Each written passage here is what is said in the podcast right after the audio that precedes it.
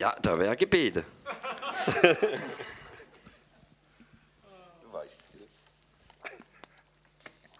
Ihr könnt mich doch nicht, wenn ich nicht will.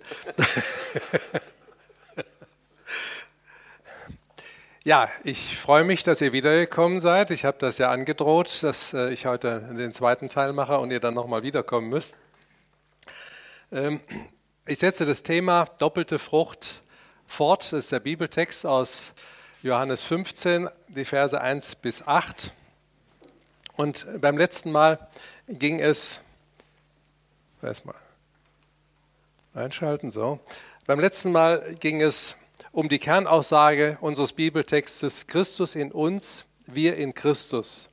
Das ist die Grundvoraussetzung, um Frucht zu bringen und Jünger Jesu zu werden. Wir haben gesehen, in Christus bleiben bedingt zunächst in Christus zu sein. Danach haben wir uns damit beschäftigt, welche Auswirkungen diese Kernaussage für unser alltägliches Leben hat. Wenn ich in Christus bleibe, lebe ich bewusst in der sichtbaren natürlichen und in der unsichtbaren übernatürlichen Realität. Nochmal zur Verständigung, es geht nicht darum, äh, wenn ich nicht in Christus bin, dann gehe ich verloren, sondern es geht um unseren Alltag, um, um die Praxis, ob ich darin lebe ich bin mit Christus in die übernatürliche Realität versetzt, daran ändert sich nichts. Aber ob ich darin lebe, das ist eine andere Frage. Wenn ich in Christus bleibe, bin ich mit jedem geistlichen Segen gesegnet, um für andere ein Segen zu sein. Dann folge ich ihm, wohin er will und nicht er, wohin ich will. Ich verleugne mich selbst und nehme täglich mein Kreuz auf. Und wir haben darüber gesprochen, dass damit nicht gemeint ist, wir tragen die Unbilden äh, unseres Lebens mit uns rum und sind am Boden zerstört, sondern Gott will, dass wir ihm dienen. Aber das bedeutet, dass wir unseren alten Menschen verleugnen müssen, der mit Christus gestorben und begraben ist. Dann wird er verherrlicht und wir in ihm. Wir besitzen, wenn wir in Christus bleiben, seinen übernatürlichen Glauben und ich werde bekommen, um was immer ich bitte. Und ich füge hinzu, egal wie unsere Erfahrungen sind. Das ist das, was Gottes Wort sagt und das zählt und das gilt und daran hält sich Gott. Und das ist ein Grund, mal unsere Erfahrungen zu überdenken, wenn da Differenzen sind. So, das erhebt keinen Anspruch auf Vollständigkeit. Und wir haben den ersten Teil abgeschlossen, indem ich euch von meinen Erfahrungen berichtet habe, in Christus zu bleiben. Ihr müsst das nicht so machen wie ich, aber vielleicht hilft es auch euch. Also ich merke, für mich ist das so, wenn ich aus dem Trapez falle, knalle ich nicht mehr auf den Boden, sondern ich falle in ein Netz und ich merke, wie dieses Netz immer engmaschiger mit der Zeit wird. Und ein gutes Fundament. Ich will Gott nicht mehr länger auf meinen Verstand reduzieren, sondern mit der übernatürlichen Realität in meinem Leben rechnen. Dazu begebe ich mich in einen Bereich, den ich nicht mehr kontrollieren und der mir daher Angst machen kann, wenn ich den Vater nicht richtig kenne. Deshalb auch meine zweite Entscheidung. Ich will nie mehr daran zweifeln, egal was geschieht, dass Gott mich unermesslich liebt und mir niemals schaden will, sondern nur gute Absichten mit mir hat, dann kann und will ich ihm vertrauen und ich weise alle Lügen Satans von mir im Namen Jesu, wer immer sie auch aussprechen mag. Und weigere mich, meinen negativen Erfahrungen mehr zu glauben als Gottes verbindlichen Zusagen. Ich will nie mehr daran zweifeln, dass Gott niemals lügt und alles hält, was er jemals zugesagt hat und mir auch heute verspricht. Das bedeutet auch, dass die Bibel die uneingeschränkte Wahrheit ist, ob ich sie verstehe oder nicht. Früher war es so, dass ich mich anstecken ließ davon, dass man sagt, ja, also mhm, Altes Testament ist äh, den Juden geschrieben und das kann man nicht so eins zu eins auf uns übertragen. Äh, da muss man also schon ein bisschen die, die entsprechenden Haushalte berücksichtigen. Oder ähm, der Jakobusbrief, der ist ähm, an die Juden in der Zerstreuung geschrieben und dazu zählen wir ja nicht. Und das haben mir nicht Leute gesagt, die der modernen Theologie anhängen, sondern das haben mir Leute gesagt, die von sich behauptet haben und das auch, ähm, davon auch überzeugt waren, dass sie sehr bibeltreu sind.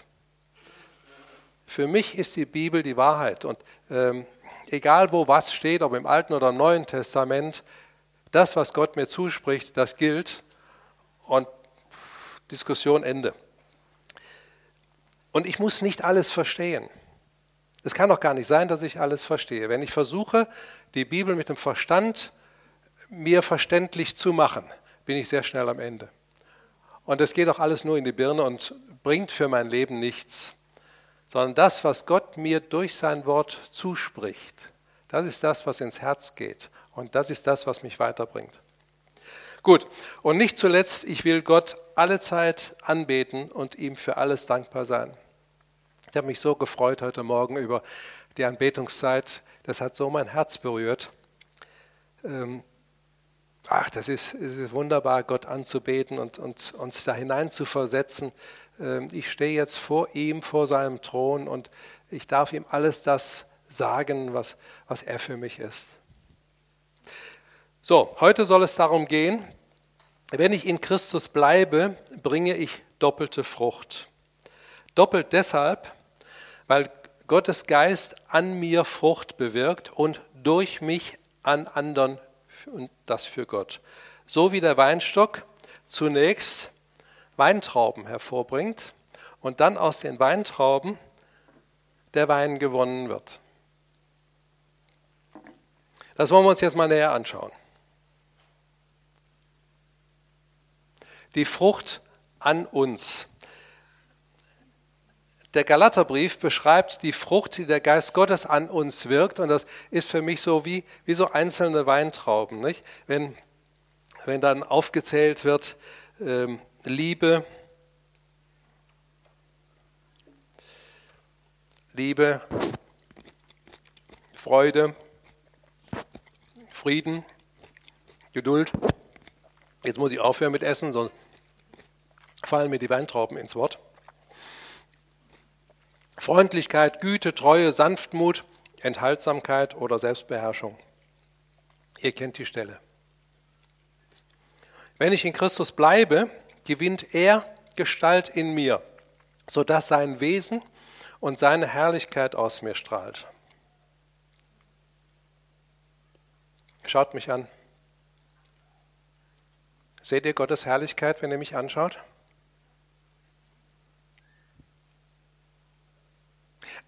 Ihr überlegt jetzt, ne? soll ich ehrlich sein oder, oder höflich?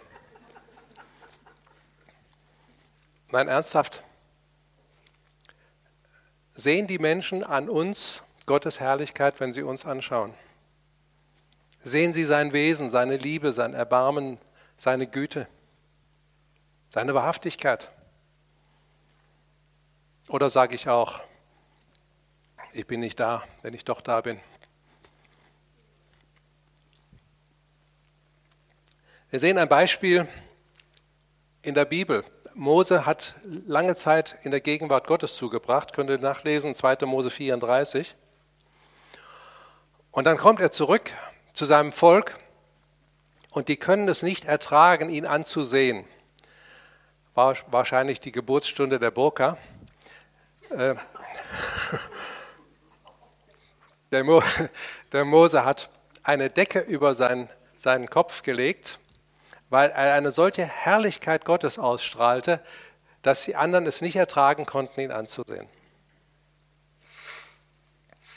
Wenn ich in Christus bleibe, sehen die Menschen an mir seine Liebe und Güte, sein Erbarmen, seine Sanftmut und Geduld, seinen Frieden und seine Freundlichkeit, seine Treue und Wahrhaftigkeit, seine Demut, Freude und so weiter und so weiter. Die Menschen sehen an mir, dass ich mich zurücknehmen und beherrschen und zugunsten anderer verzichten kann. Sie sehen, dass sein Wort in mir und durch mich redet und vieles mehr. Und diese Frucht ist allein das Werk Gottes, denn er ist der Anfänger und Vollender unseres Glaubens. Paulus schreibt, der in uns sowohl das Wollen als auch das Vollbringen wirkt nach seinem Wohlgefallen. Das heißt jetzt nicht, dass ich die Hände in den Schoß lege und sage, Gott, jetzt mach mal. Ich rede nicht der Passivität das Wort. Aber ich muss nicht den Willen aufbringen. Das weckt Gott in mir. Aber ich muss bereit sein. Also im Grunde genommen ist ein, ein Minimum von unserer Seite nur erforderlich. Ich muss einfach nur sagen, Herr, mach. Ich erlaube es dir. Ich lasse dich an mein Herz ran. Verändere mich. Ich bin dazu bereit, dass du mich in dein Ebenbild umgestaltest. Das aber geht nicht ohne Beschneiden und Ausgeizen und das tut manchmal weh. Aber es führt zu mehr Frucht. Wenn ich in Christus bleibe, werde ich ihm und dem Vater aus Liebe und Dankbarkeit die Ehre geben und ihn um seiner selbst und um seiner Taten willen anbeten und loben und durch mein Leben verherrlichen. Es ist doch bedeutsam, dass Gott, als er das Volk Israel aus Ägypten herausführt, einen einzigen Grund nennt, warum der Pharao sie ziehen lassen soll.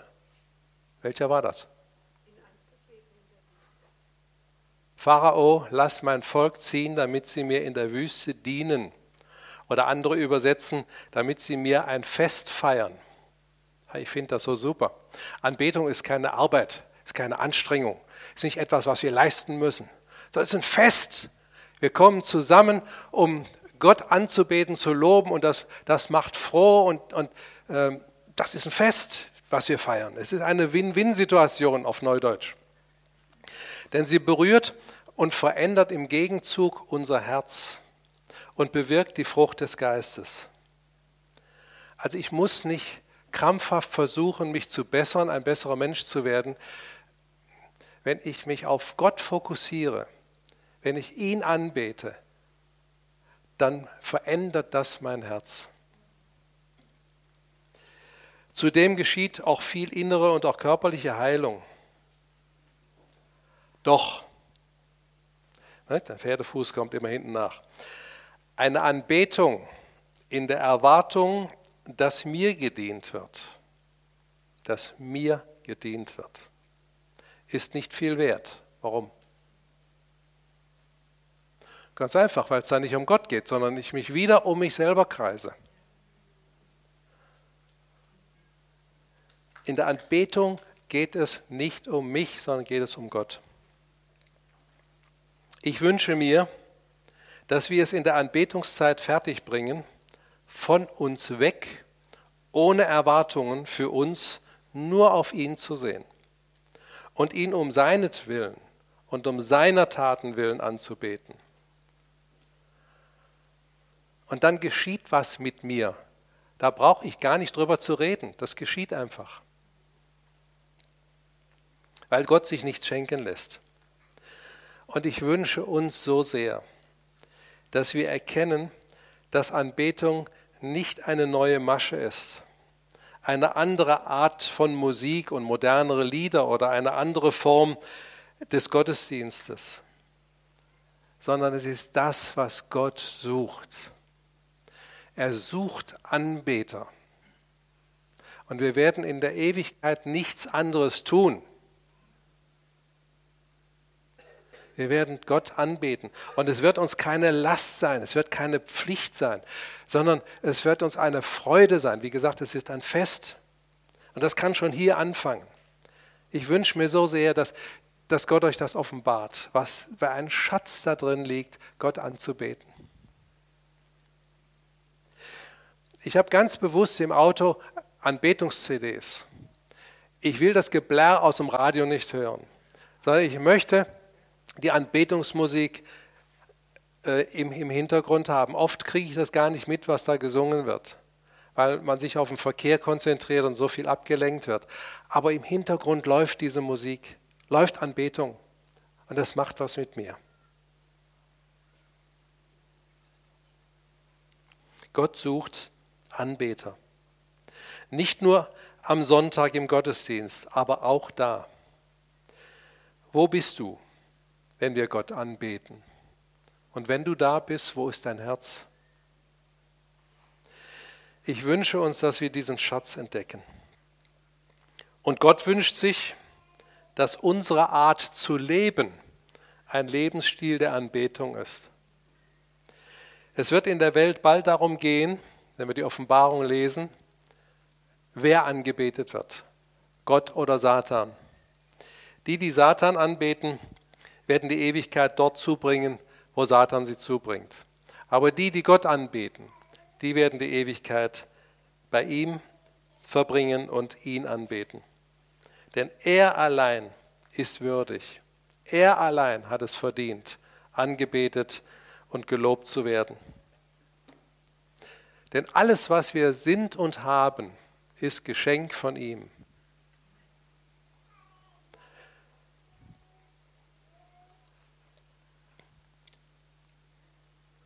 Die Frucht durch uns. Also jetzt geht es hier um, um den Wein. Jesus sagt, wahrlich, wahrlich, ich sage euch, wer an mich glaubt, das heißt mir vertraut, der wird auch die Werke tun, die ich tue, und wird größere als diese tun, weil ich zum Vater gehe. Wir haben beim ersten Teil ja schon darüber gesprochen, was kann es Größeres geben. Hier ist die Begründung, weil ich zum Vater gehe, nämlich Jesus wirkte zeitlich und geografisch begrenzt, nämlich nur drei Jahre, nur in Israel, nur für Juden. Und auch die Manpower war begrenzt auf ihn, die zwölf Jünger, und auch einmal hat er 70 losgeschickt, aber eine überschaubare Zahl. Als er zum Vater ging, sandte er stellvertretend den Heiligen Geist. Und er ist in allen von uns, überall auf der Welt, zu jeder Zeit. Und er wirkt weltweit in jedem von uns, wirkt für alle Menschen gleich welcher Rasse, Hautfarbe und Religion, auch für muslimische Flüchtlinge. Darum sind die Werke größer, weil sie umfassender sind. Doch weitaus bedeutsamer ist das, was Jesus sagt, ihr werdet auch die Werke tun, die ich tue. Das muss man sich mal auf der Zunge zergehen lassen. Ihr werdet die Werke tun, die ich tue. Ja, ja, das hat er den Jüngern gesagt, das waren ja die Apostel, das war eine einmalige Truppe. Ähm, kann man nicht so auf uns übertragen, ne? oder? Wir sind ja nur ganz einfache Menschen und das waren ja die Apostel. Also wenn ich mir angucke, wo die im Obersaal saßen, die Fischer und, und ja, überwiegend waren sie, glaube ich, Fischer, ganz einfache, ungebildete Menschen, saßen im Obersaal hinter verschlossener Tür, die Hosen gestrichen voll, weil sie Angst hatten. Jetzt haben sie ihren Meister gekascht und gekreuzigt, jetzt sind sie dran. Es ist nur eine Frage der Zeit, wann die kommen und sie gefangen nehmen. Keine besonderen Menschen, oder? Sie wurden erst besonders, als sie durch die Kraft aus der Höhe, das was wir Pfingsten nennen, durch die Kraft aus der Höhe autorisiert wurden zum Dienst. Und das werden wir auch. Wir nennen das Geistestaufe, weil der Johannes der Täufer gesagt hat, ich taufe mit Wasser, aber es kommt einer nach mir, der wird euch mit Heiligem Geist und mit Feuer taufen. Und das ist Jesus gewesen. Ihr werdet die Werke tun, die ich tue. Es ist ja immer gut, wenn man Selbstkritik übt. Ich beobachte viele Christen, die wollen, dass diese Werke an ihnen geschehen. Sie wollen gesund werden, eine Arbeitsstelle bekommen, aus der permanenten finanziellen oder sonstigen Notlage herauskommen und so weiter. Ist ja nicht verwerflich. Aber Jesus sagt, sinngemäß, Leute, ihr seid nicht die Empfänger, ihr seid die Geber. Ihr seid nicht die Empfänger, ihr seid die Geber. Was nicht ausschließt, dass wir auch empfangen. Wie gesagt, eine Win-Win-Situation. Wir geben und Gott gibt uns zurück, keine Frage. Die Frage ist nur, worauf ist unser Fokus? Wenn du das alles willst, Versorgung, Gesundheit, und jetzt könnte man endlos aufzählen, wenn du das alles willst, dann diene Gott. Wenn du ihm dienst, wenn du ihm gibst, wirst du empfangen. Also bei Gott ist immer alles umgekehrt. Wir sagen, wenn ich empfangen habe, dann kann ich auch geben. Gott sagt, gib und dann wirst du empfangen. Genau umgekehrt. Und weil das so unserem natürlichen Wesen widerspricht, deswegen macht uns das so viel Mühe.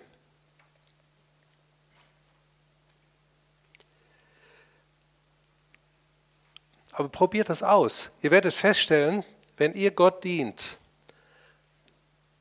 dann löst Gott auch sein Versprechen ein, denn er hat gesagt, ihr sollt mir dienen, dann werde ich dein Wasser und dein Brot segnen und alle oder jede Krankheit aus deiner Mitte entfernen. 2. Mose 23, Vers 25. Hat Gott versprochen. Ich kümmere mich um deine Bedürfnisse und Belange. Ich halte den Rücken frei, wenn du mir dienst. Und ich habe das hautnah erlebt. Deswegen weiß ich, das ist wahr, was Gott sagt. Er hält seine Versprechen.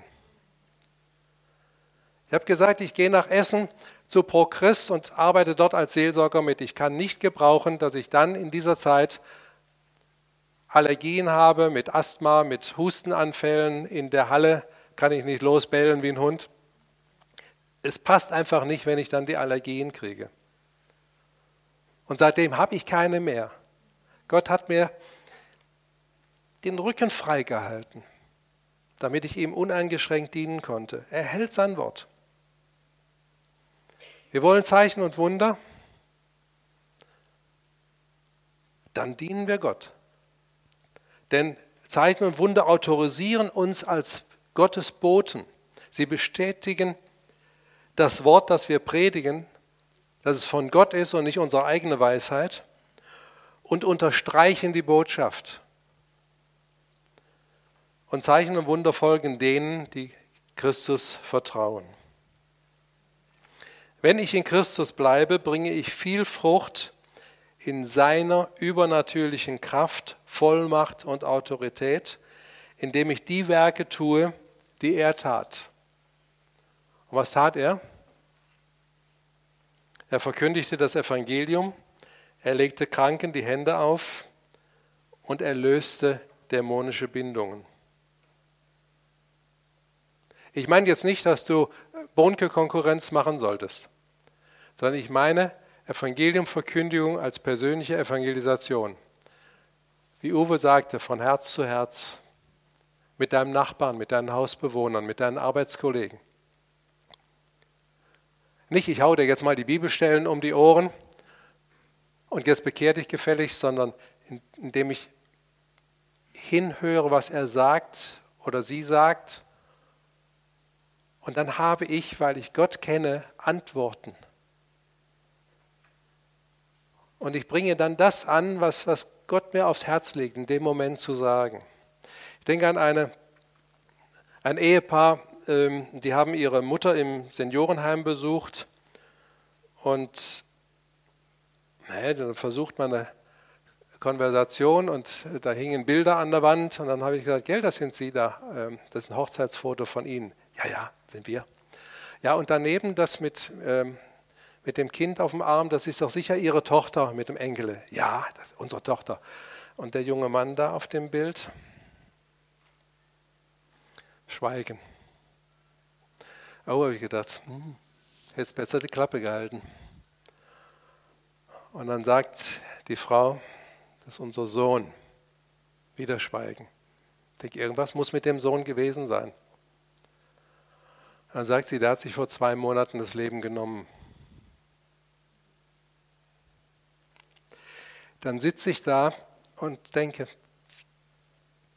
Vater, was, was, was sage ich jetzt? Ich kann doch nicht irgendeinen Spruch loslassen. Irgend so, so, so Allgemeinplätze. Sondern was, was ist das, was du auf dem Herzen hast, was ich jetzt sage, in diese Situation hinein? Und dann hat Gott mir gesagt, sag dieser Frau, sie sind nicht schuld. Sie sind nicht schuld. Wir werden es nie wissen, warum Ihr Sohn sich das Leben genommen hat. Wir können ihn nicht mehr fragen. Aber Sie sind nicht schuld. Und das war die quälende Frage, mit der sich die Frau rumgequält hat. Und es war das, was Gott ihr sagen wollte.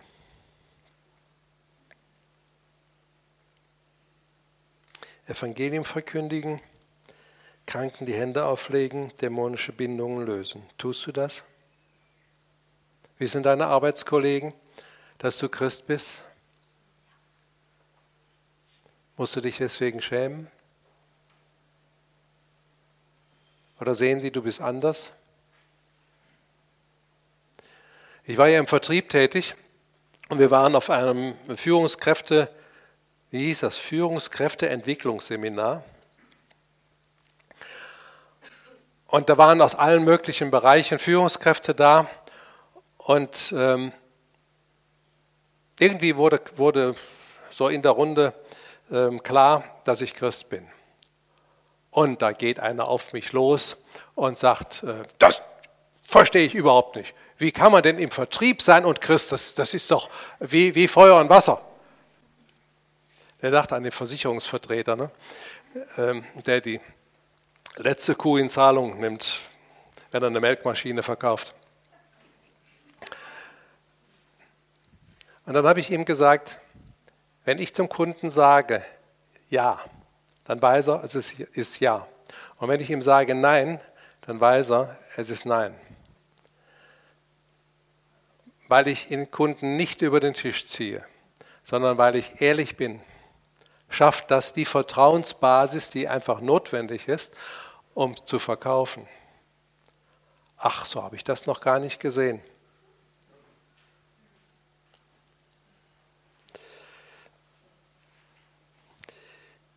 Tust du das? Wenn nicht, bist du noch kein Jünger. Denn die Jünger setzen ja das fort, was Jesus begonnen hat. Dann bringst du, ich habe hier geschrieben, keine Frucht.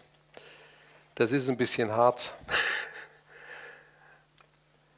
Kann man vielleicht auch so nicht sagen, keine Frucht. Denn nicht jeder hat den Auftrag, anderen das Evangelium zu sagen.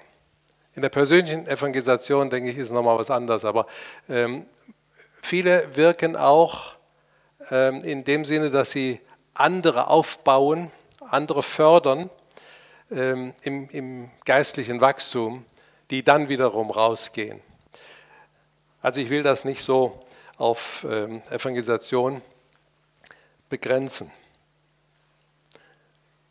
Sagen wir so, wenn du Gott nicht dienst, sondern dir selber, dann bist du noch kein Jünger und dann bringst du keine Frucht. Um was für eine Frucht geht es denn eigentlich? Ich kann das Gleiche tun, aber es ist nicht dasselbe. Wenn ich in Christus bleibe, baue ich Gold, Silber, Edelsteine, was im Feuer geläutert, das heißt von aller menschlichen Schlacke gereinigt wird und dadurch in der Ewigkeit umso strahlender hervorscheint und reiche Belohnung bringt. Wenn ich in Christus bleibe, baue ich nicht Holz, Heu, Stroh, was im Feuer verbrennt. Holz, Heu, Stroh produziere ich dann, wenn ich etwas tue zu meiner eigenen Ehre. Oder wenn ich mir selber Aufgaben suche, das kann noch so, so edel sein, kann noch so gut gemeint sein. Aber wenn Gott mir den Auftrag nicht gegeben hat, zu diesen Werken, die ich tue, dann bringt es auch keine Frucht.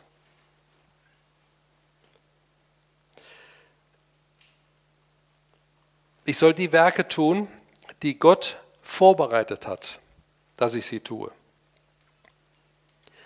Manche bauen auch gar nicht, wuchern nicht mit ihren Talenten und vergraben sie. In beiden Fällen bleibt nichts übrig, was für die Ewigkeit relevant wäre.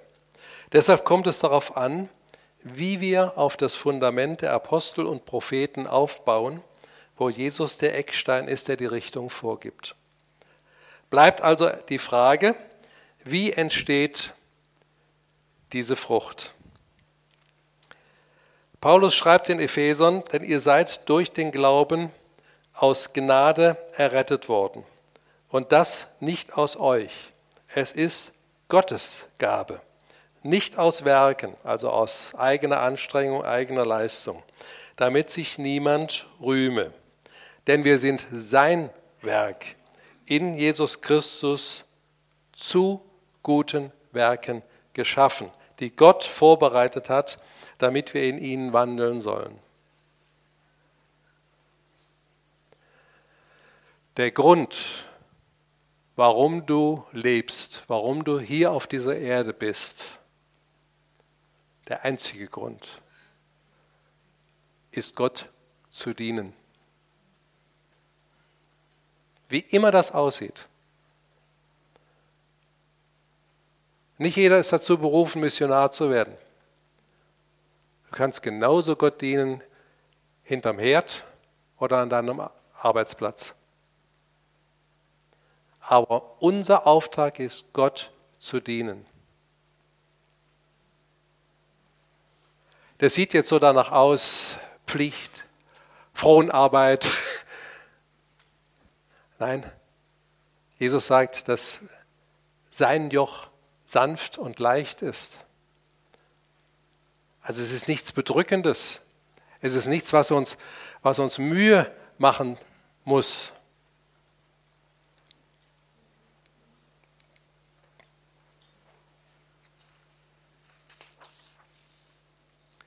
Denn wenn ich in Christus bleibe, stelle ich mich Gott einfach täglich zur Verfügung, um ihm aus Liebe und im Gehorsam zu dienen. Unsere Errettung ist nicht durch unser eigenes Bemühen, durch unsere eigene Leistung zustande gekommen, sondern Gott hat es in uns bewirkt und wir haben es zugelassen, haben uns darauf eingelassen. Mit guten Taten, und seien sie noch so gut, werden wir uns den Himmel nicht verdienen können. Es ist und bleibt das Geschenk der Gnade und Liebe Gottes, das ich aus seiner Hand in Empfang nehme. Aber dieses Geschenk bewirkt in mir Liebe und große Dankbarkeit und den Herzenswunsch, dass noch viele Menschen meinen Papa kennen und lieben lernen. Stell dir vor, dein leiblicher Vater wäre der beste Vater der Welt. Was würdest du von deinem Vater schwärmen? Aber du hast den besten Vater der Welt. Das sollte uns zum Schwärmen bringen, dass wir die Klappe nicht halten können, um anderen Menschen zu sagen, du, unser, also mein Papa, der ist so toll. Das und das und das und das hat er mir geschenkt und das und das und das erlebe ich mit ihm.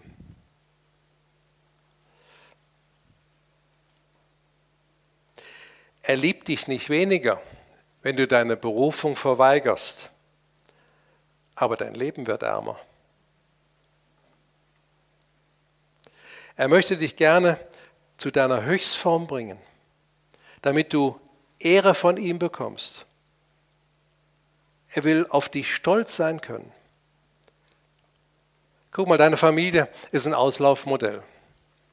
Die Kinder werden irgendwann aus dem Haus gehen, Dein Ehepartner wird früher oder später sterben. Dein Job hast du nicht für die Ewigkeit. Auch dein Besitz ist für das letzte große Feuer bestimmt. Das Totenhemd hat keine Taschen, sagt man. Nicht einmal deine Gemeinde ist ein Lebensziel. Sie wird unter deinen Händen zum Verein verkommen. Was ist die Bestimmung deines Lebens? Darum geht es. Was ist die Bestimmung deines Lebens? Gottes Reich zu bauen. Und was ist deine konkrete Berufung? Kennst du sie? Zu lieben. Zuallererst, ja.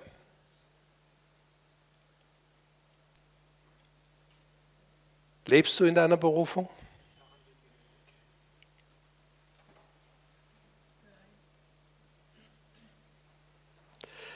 Es drängt mich, etwas für den Vater zu tun, nicht aus Pflicht, sondern weil ich ihn liebe. Und ich muss mir nicht einmal Gottes Kopf zerbrechen, sondern ich sage ihm schlicht und ergreifend, Vater, hier bin ich, ich stehe voll im Saft. Was hast du für mich zu tun? Kannst du über mich verfügen? Bin bereit. Aber Vorsicht. Gott wird dich beim Wort nehmen. Und deshalb versprich nichts, was du nicht bereit bist zu halten. Du darfst eins sicher sein. Wenn du dich Gott zur Verfügung stellst, wird er dich nie überfordern. Er wird dich nie überfordern.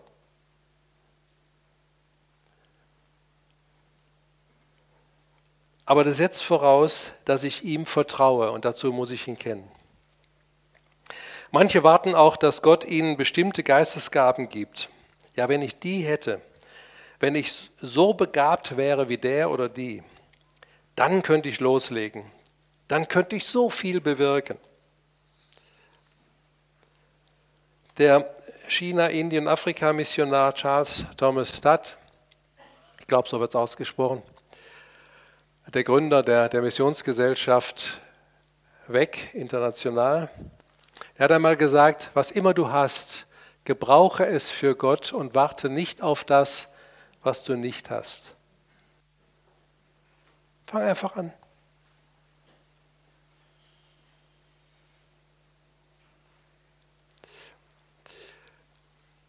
Wie kann das in der Praxis aussehen? In Matthäus 25 lesen wir von einem Beispiel, wo Jesus sagt, wenn der Sohn des Menschen in seiner Herrlichkeit kommen wird und alle Engel mit ihm, dann wird er auf seinem Thron der Herrlichkeit sitzen und vor ihm werden alle Nationen versammelt werden und er wird sie voneinander scheiden, so wie der Hirte die Schafe von den Böcken scheidet. Und er wird die Schafe, also die Gerechten, zu seiner Rechten, die Böcke, die Ungerechten, aber zu seiner Linken stellen. Hat nichts mit Politik zu tun. Dann wird der König zu denen zu seiner Rechten sagen, kommt her, Gesegnete meines Vaters, ererbt das Reich, das euch von Grundlegung der Welt anbereitet ist. So, jetzt ist, kommt das, worauf ich hinaus will. Denn mich hungerte und ihr gabt mir zu essen. Mich dürstete und ihr gabt mir zu trinken. Ich war ein Fremder und ihr nahmt mich auf. Klingelt's? Ich war ein Fremder und ihr nahmt mich auf. Also ich weiß ja nicht, ob Angela Merkel gläubig ist. Habe ich auch nicht zu, zu beurteilen und zu entscheiden. Aber sie handelt biblisch. Und eins weiß ich, wenn wir das tun, wenn wir die Fremden aufnehmen, werden wir gesegnet. Und ich bin zutiefst davon überzeugt, dass Gott auch weiß, was er uns zumuten kann wie viele Fremde wir in Deutschland verkraften. Aber wir haben nach dem Krieg 12 Millionen verkraftet und da sind wir noch lange nicht. Und da waren wir nicht 80 Millionen. Und es war alles zerstört. Ich war ein Fremder und ihr nahmt mich auf, nackt und ihr bekleidet mich. Ich war krank und ihr habt mich besucht. Ich war im Gefängnis und ihr kamt zu mir. Und so weiter. Ich will das jetzt gar nicht alles lesen. Ihr könnt das zu Hause mal für euch lesen.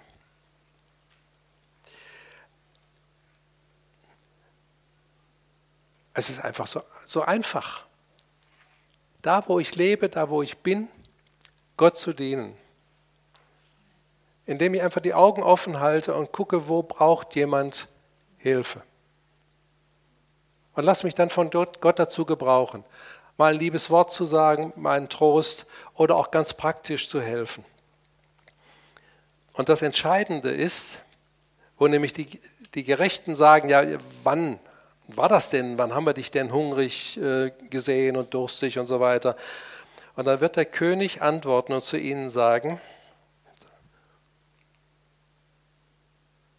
da, letzter Absatz. Und der König wird antworten zu ihnen sagen, wahrlich ich sage euch, was ihr einem der geringsten dieser meiner Brüder getan habt, habt ihr mir getan.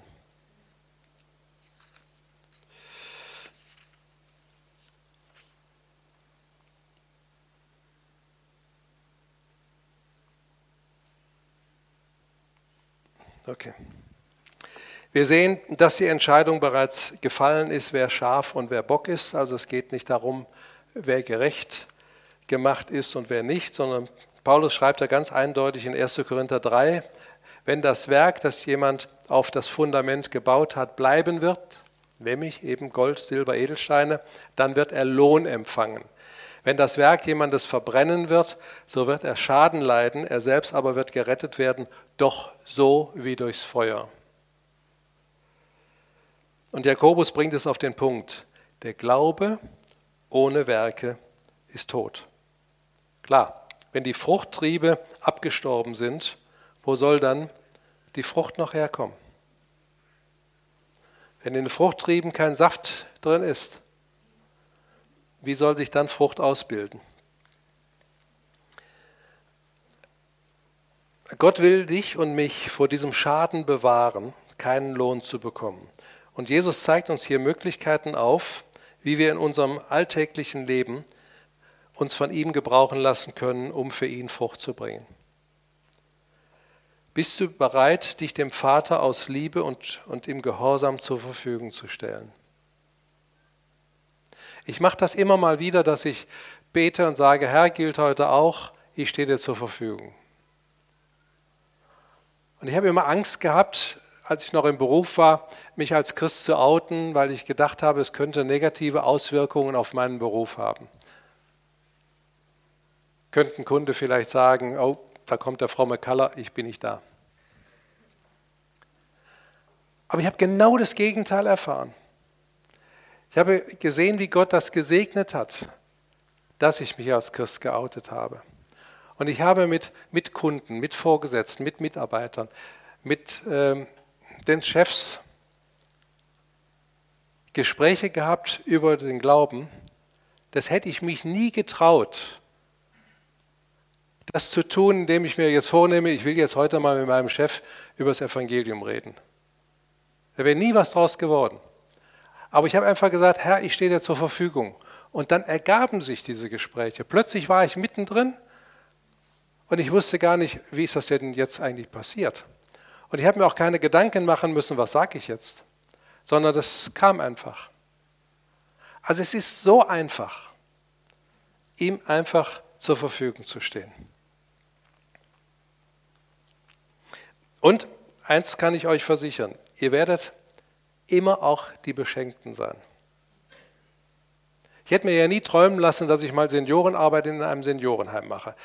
Ähm, ich hätte früher einen Riesenbogen um ein Seniorenheim rum gemacht, aufgrund von Erfahrungen, die ich in meiner Jugendzeit gemacht habe, wo wir mit dem Gemeindechor öfter mal in so einem Seniorenheim gesungen haben.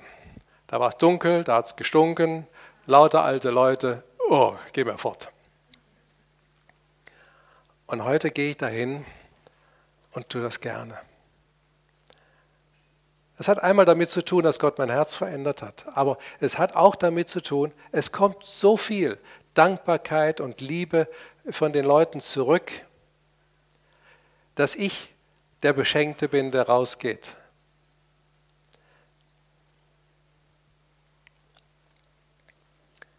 Bist du bereit, dich dem Vater aus Liebe und im Gehorsam zur Verfügung zu stellen? Dann steh doch einfach jetzt mal auf. Aber überschlage die Kosten, denn es wird dich etwas kosten. Zeit und Geld, möglicherweise den Verzicht auf Karriere und Hobbys, auf alles, was Gott dir anvertraut hat, möglicherweise Verfolgung, vielleicht sogar dein Leben. Bist du trotzdem bereit, weil die Liebe zum Vater dich drängt und weil er das, was du ihm opferst, mehr als wieder wettmacht. Und weil du einmal nicht mit leeren Händen vor ihm stehen willst, bist du bereit? Dann steh jetzt auf. Aber bitte steh nicht auf, wenn du denkst, was möglicherweise andere von dir denken könnten, wenn du sitzen bleibst. Es gehört Mut dazu, aufzustehen und sitzen zu bleiben. Bist du bereit, deinem Vater aus Liebe zu dienen? Willst du, dass er das Feuer in deinem Herzen neu entfacht? Dann steh auf und bekenne mit mir, lieber Vater,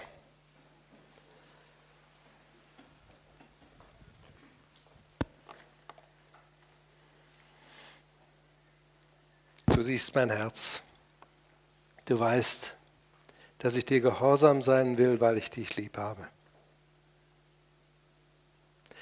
Ich will mich dir ganz neu täglich zur Verfügung stellen, um die Werke zu tun, die du für mich vorbereitet hast. Bring mich in meine Berufung und zeige mir, wann, wo und wie ich dir dienen soll. Ich will alles dafür einsetzen, was du mir anvertraut hast, und ich weiß, dass du nichts von mir verlangt, was mich überfordern würde. Gieße neu die Kraft des Heiligen Geistes auf mich aus und entfache wieder dein Feuer in meinem Herzen, das nie mehr erlöschen soll. Ich empfange jetzt die Gaben des Geistes, die ich für meinen Dienst brauche. Ich will dir viel Frucht bringen, Gold, Silber, Edelsteine auch wenn du mich dazu beschneiden musst. Ich will dir bis zu meinem letzten Atemzug dienen und du wirst mich segnen und jede Krankheit von mir abwenden. In Jesu Namen. Amen. Amen.